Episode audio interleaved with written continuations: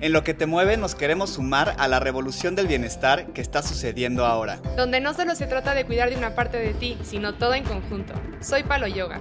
Y yo Yogi Dan, maestros de yoga y exploradores del mundo del bienestar. Estamos aquí para compartir contigo un poco de lo que nos mueve para cuidar de nuestro cuerpo, mente y espíritu. Y vamos a dejarte todas las herramientas que necesitas para tomar responsabilidad de lo que te mueve. Quédate para sumarte a la revolución. En el episodio de hoy, que es el primer episodio de nuestro nuevo podcast, vamos a hablar sobre quiénes somos nosotros, qué hacemos aquí, a qué nos dedicamos, por qué queremos compartirles lo que le queremos compartir y un poquito de cuál ha sido nuestra trayectoria hasta este momento. Creo que eso es interesante de saber para que se sepa desde dónde viene nuestro compartir. Entonces, si quieres, vamos a empezar con quiénes somos y empieza tu paloma.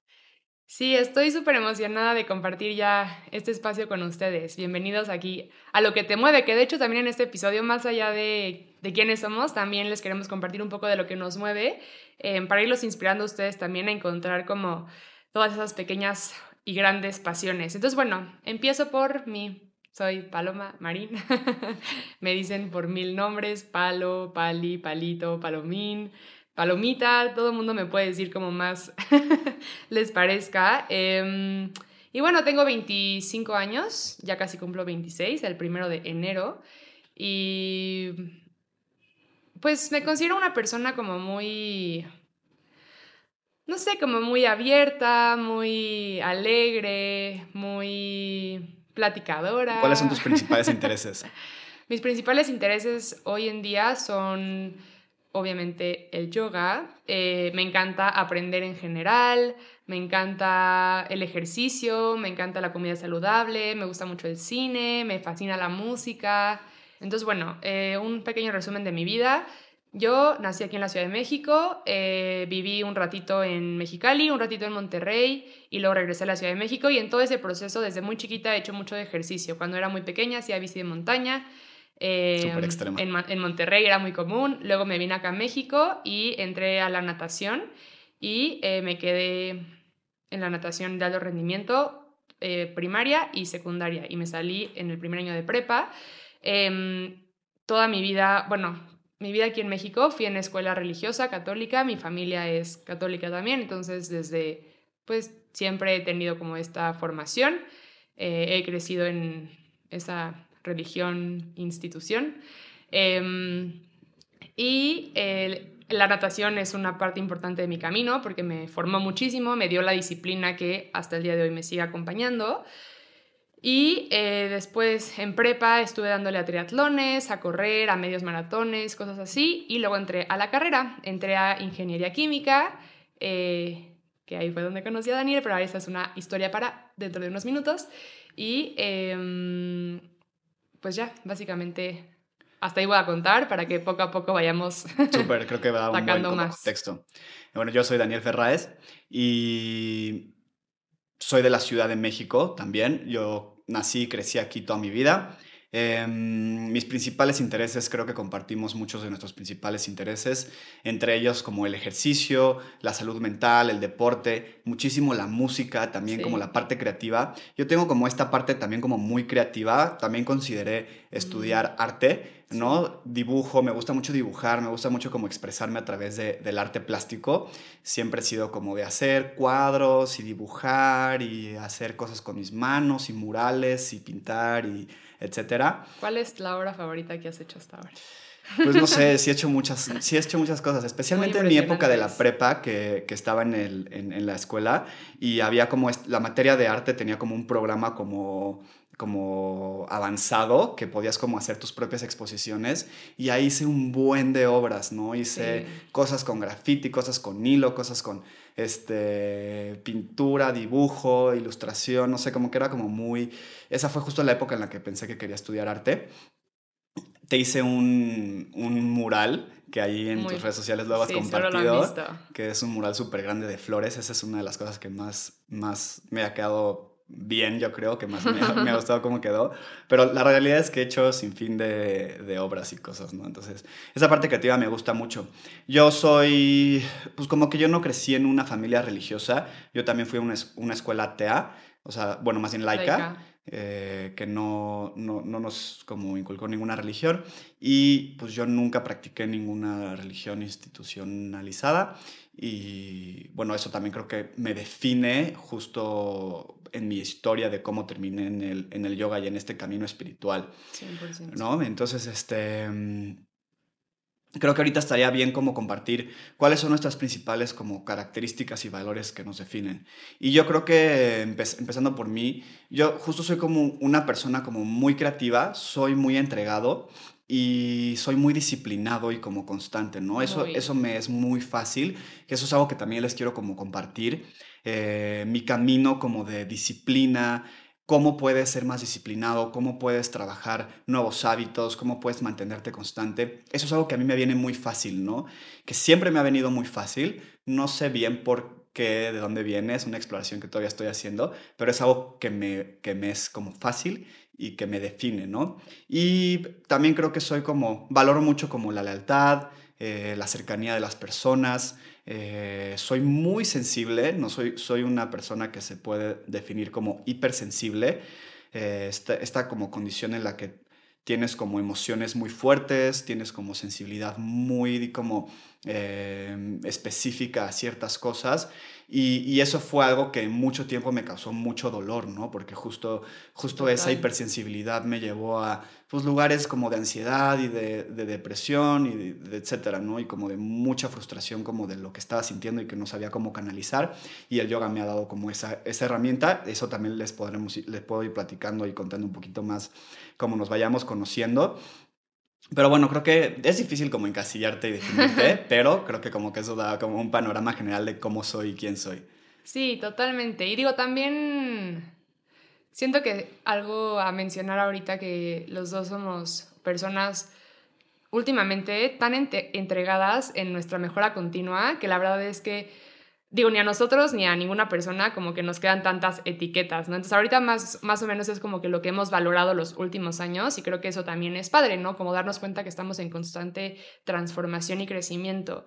Em, pues yo me considero una persona de las, bueno, yo soy Capricornio, Daniel es Libra, eh, y como que de las yo como más me caracterizo es que creo que soy una persona como muy intensa, como muy entregada y también para bien y para mal, soy una persona que va o todo o nada. O sea, como que a mí me cuesta trabajo luego encontrar buenos puntos medios porque soy como muy apasionada de las cosas que me, que me llenan em, desde siempre, ¿no? También soy una persona disciplinada, creo que no tanto como Daniel, a mí no me viene tan fácil en todos los ámbitos.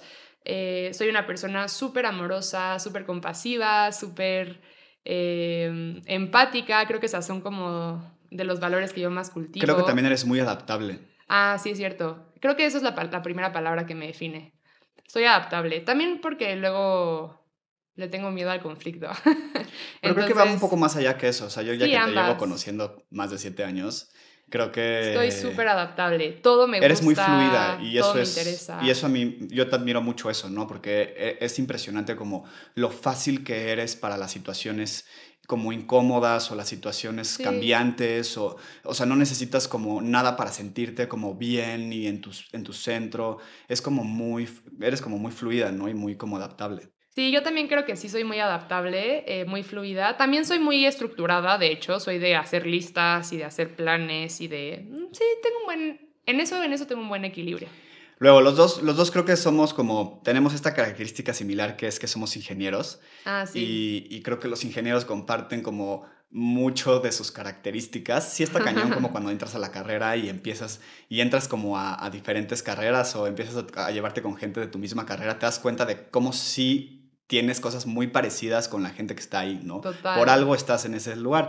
Y justo queremos contarles la historia de cómo fue que nos conocimos Paloma y yo y fue en la carrera, ¿no? Paloma y yo nos graduamos de prepa en el 2015 y entramos los dos directo en ese otoño del 2015 a la carrera de ingeniería química en la Ibero? Ha sido un camino completamente loquísimo desde que entramos a estudiar ingeniería química a que terminamos dedicando nuestra vida al yoga y al bienestar. Pero bueno, nos conocimos originalmente en la, en la carrera. En el, primer día. En el primer día, literal, en el primer día, en el primer salón. Que para mí no fue consciente. De la primera clase de ingeniería química nos conocimos, Paloma y yo. Y em, pues la verdad es que desde el principio hubo como una amistad, ¿no? O sea, desde el principio nos llevamos, creo que hicimos como un grupo de amigos en el que los dos estábamos presentes.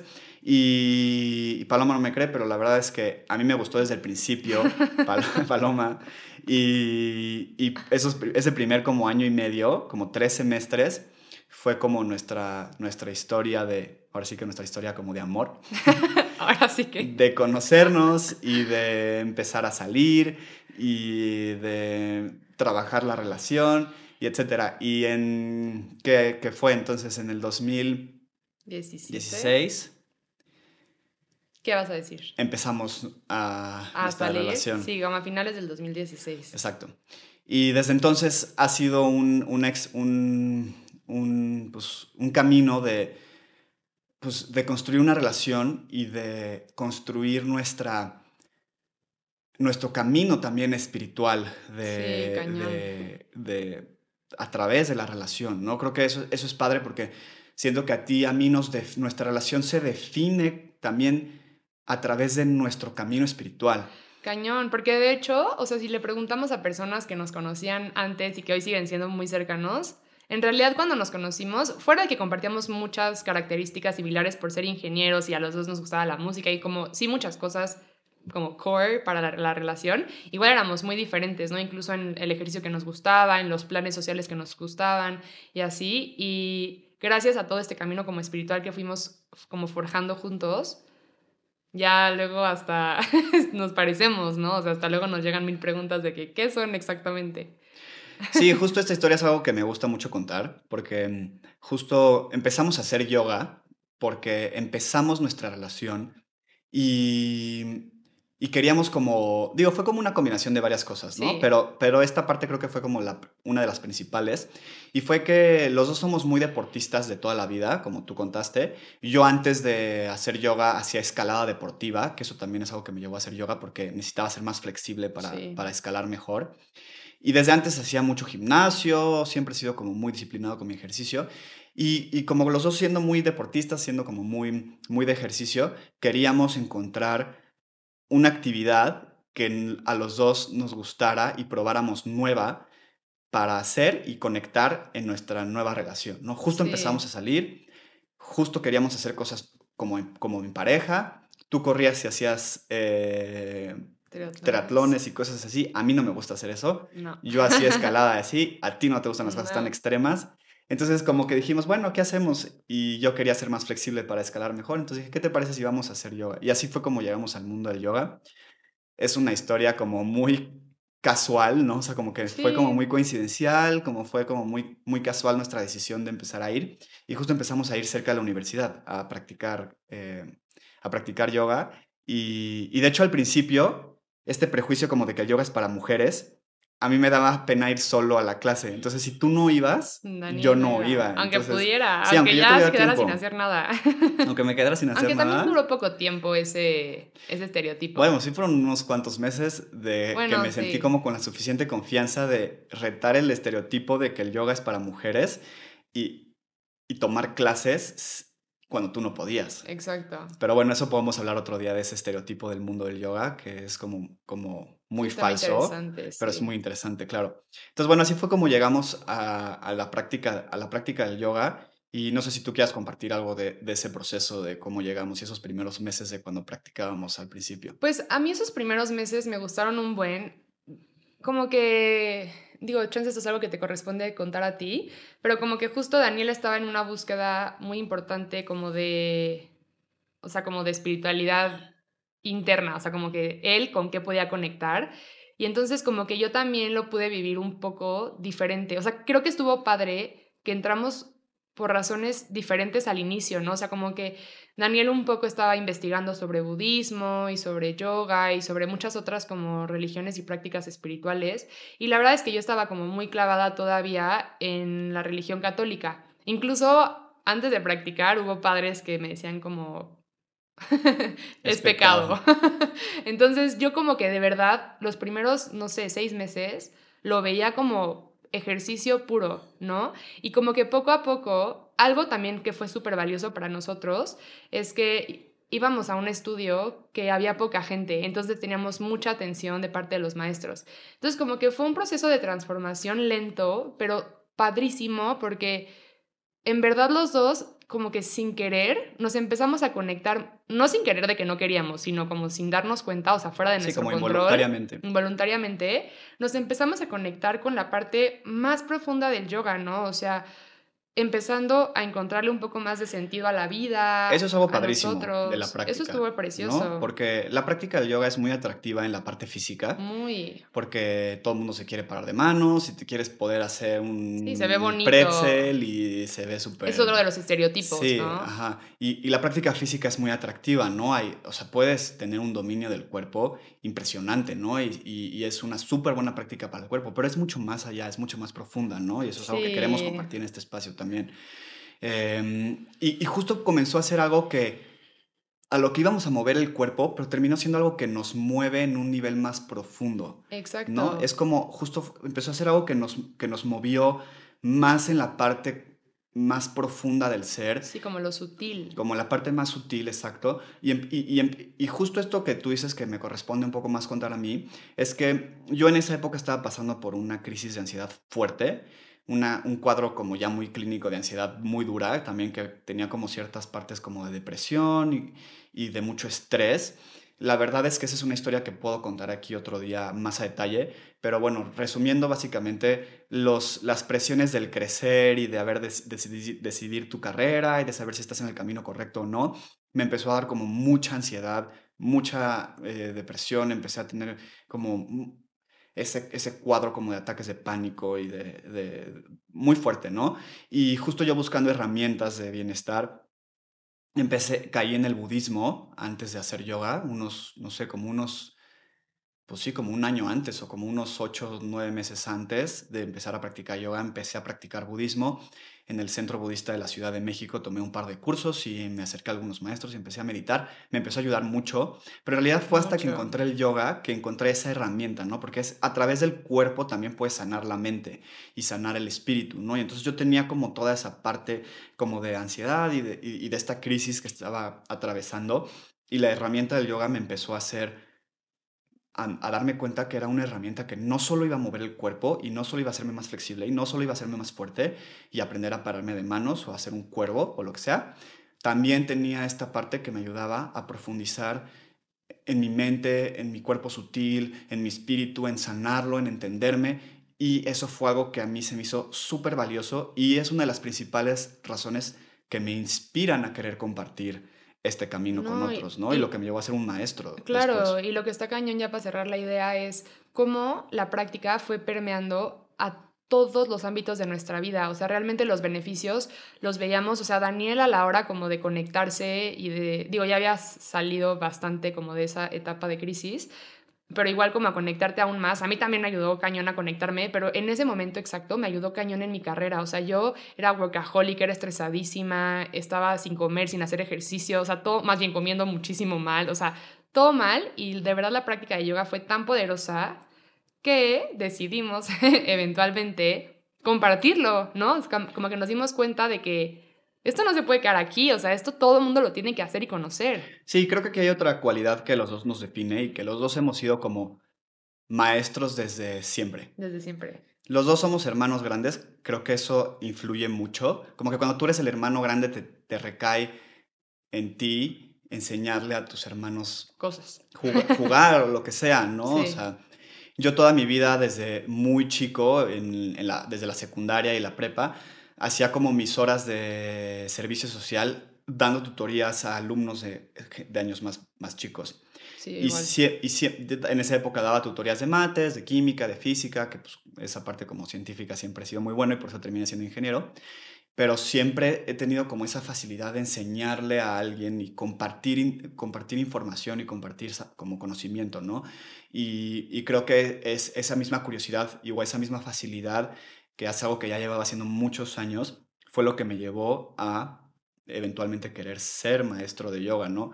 Y que es, pues que es, que es algo muy de mucha responsabilidad, ¿no? O sea, ser maestro de yoga es de una gran responsabilidad porque tienes al bienestar de otras personas en tus manos, cuando estás dando clases, cuando estás compartiendo, cuando estás enseñando, y te tienes que formar, te tienes, tienes que tomar esa responsabilidad para estar seguro de que estás compartiendo algo positivo. Entonces, bueno, ¿cómo? Ya contamos un poco cómo llegamos al yoga en esos primeros, en esos primeros meses que empezamos a practicar a raíz de nuestra relación, a raíz de mi crisis de ansiedad, a raíz de mm, mi necesidad física de ser más flexible. Pero, ¿qué significa el yoga? ¿Cómo definirías tú el yoga? Uy, pues mi, definición favorita del yoga, que es de Patavi Joyce, es que el, yoga es como el camino hacia la realización de tu naturaleza verdadera. Entonces, y para mí, y bueno, también lo que habla mucho él en su libro y muchos otros maestros importantes del yoga, es como tu naturaleza verdadera termina siendo pureza, amor incondicional, luz, paz. Y la verdad es que todo, es, todo eso todos lo somos y todos lo tenemos dentro. Entonces, como que para mí eso es el yoga como, bueno, eso es lo que persigo, o si se puede decir así, en mi práctica, pero más allá de eso, o, o menos de eso, tal vez, es pues todo este sistema de prácticas, de herramientas extremadamente prácticas, extremadamente accesibles para sentirte bien, o sea, para recordarte que que tu cuerpo es tu vehículo, que tu mente es como tu, igual lo que te guía, no sé, todo este... ¿Y cuál es la relación entre el yoga y el bienestar? Ay, pues todo, toda la relación. Eh, realmente mm, es una práctica tan, tan integral, o sea, tan como infinita en cuanto a tu cuerpo, en cuanto a lo que hace a nivel emocional, a nivel fisiológico, en cómo te va ayudando a sanar tus heridas, cómo te va ayudando a fortalecer la mente. Em, y cuando vas encontrando como equilibrios, cuando vas purificando, purificando, purificando y regresando a ti mismo, ahí está el máximo bienestar. Bueno, yo sí, Porque ahora, ahora está muy de moda el concepto de bienestar. Sí, el wellness. ¿no? Ahora wellness se escucha en todos lados. Creo que es un concepto que se necesita hablar mucho más seguido. Sí. Y, es algo que, cada vez es más popular, que creo que es, es, bueno, que es un concepto muy positivo. Y es justo como, o, o yo lo veo como, como la, el, trabajo personal que tienes en diferentes áreas de tu vida, ¿no? O sea, está como el bienestar físico, pero también está como el bienestar mental y tu bienestar energético y tu bienestar nutricional, como de cómo te alimentas. O sea, como que ya hay como todo... Ya está financiero, muchas, Sí, muchas, sí, exacto, financiero, ¿no? O sea, como que ¿Qué, herramientas tienes para sentir una estabilidad financiera o qué hábitos tienes para sentir una estabilidad financiera. Todas estas cosas que ya se, se, ven y creo que está padre porque ya no se trata, hoy en día como que el éxito de una persona ya no se trata tanto de qué puesto tiene o cuánto dinero gana, pero sino también de qué también sabe balancear todas estas áreas de su vida, ¿no? Y ese balance, ¿no? Ese, como, ese concepto de balance, ese concepto como de trabajar en tu bienestar como de una forma integral, es, es como, a mí me parece como muy útil muy sano y justo el yoga siento que tiene una, un una gran propuesta de prácticas y de, y de enseñanzas que te ayudan a encontrar bienestar en todas esas áreas, ¿no? Como en la parte física, con las asanas y la práctica física del yoga, en la parte mental, con los ejercicios de respiración y la meditación, que también es una gran herramienta. En la parte incluso como de nutrición, ¿no? Como el ayurveda, que seguro es un concepto que vamos a hablar en este podcast seguido, que es como la la ciencia de la salud del yoga y, habla mucho de la alimentación y de hábitos, etc. Pero bueno, habla mucho de, de, todas estas prácticas de bienestar que te pueden ayudar, justo como tú dijiste, esta definición, a encontrar tu estado, como dijiste, tu estado de realización o tu estado como, de naturaleza. Tu, tu naturaleza real, ¿no? Sí, y la verdad a mí se me hace muy poderoso porque incluso, además de todo el bienestar como como de este campo que te da. No solo eso, sino que trasciende a... O sea, cómo le aportas también a todos. O sea, como darte cuenta cómo eres uno del todo, ya sabes. O sea, como... Y entonces empiezas a vivir también con sentido al servicio de los demás, empezando a tratarte bien a ti y por lo tanto a todo tu entorno. Y no solo personas, sino realmente a todo el universo. O sea, como que ya se convierte en algo o sea, es que la palabra integral ya lo, o sea, como que lo, involucra todo, ¿no? O sea, realmente que exista el karma yoga, o sea, no sé, a mí se me hace como Padrísimo, de verdad, el mejor camino. Entonces, justo está este concepto de bienestar y también se habla, se habla, o tú y yo hablamos, mucho del concepto de espiritualidad. ¿Qué, es, ¿Qué es la espiritualidad para ti? ¿Cómo la defines? Para mí la espiritualidad es, em, no sé, como, como este sentimiento de conexión intensa conmigo y con el todo, con el universo. Bueno, yo sí creo en Dios, con Dios, eh, sí, con algo más, con algo más grande que tú, exacto, como, ese, como que la espiritualidad para mí es como ese vínculo en el que mis pies están en la tierra y están conectadas con la tierra y luego estoy conectada toda yo y luego también estoy conectada hacia arriba con todo lo que existe. Sí, como con el cosmos, ¿no? Exacto. está, está, justo esa como parte entre como lo, lo obvio, lo burdo, lo tangible, pero también lo sutil y como lo sublime y, esa parte como más grandiosa, ¿no? Y es como es, ese puente, ¿no? Esa espiritualidad es como lo que conecta eso. A mí yo lo veo un poco también como, como el propósito de tu vida, como lo, lo que te mantiene como inspirado, ¿no? O sea, como es esa parte espiritual que te, que te hace sentir conectado, que te hace sentir como, como como conectado con los demás, con el todo, pero también con un propósito que te mueve, ¿no? Justo, justo por eso decidimos el, título de este podcast, que es Lo que te mueve, porque es, es, es eso, ¿no? Como eso que te... Chispa. Esa chispa que te lleva a explorar tu ser, a cuidar de ti, a enamorarte de ti, cuidarte, de, de, de trabajar para ser mejor y, y de buscar ese estado como natural de paz, de abundancia, de, de, iluminación, de sabiduría, ¿no? Y todas las cosas que puedes hacer y que te tienes que cuestionar para llegar a ese punto, ¿no? Y, justo, justo eso, eso lleva a lo último que queremos compartir en este episodio de lanzamiento de este nuevo podcast, que es ¿por qué abrimos este canal?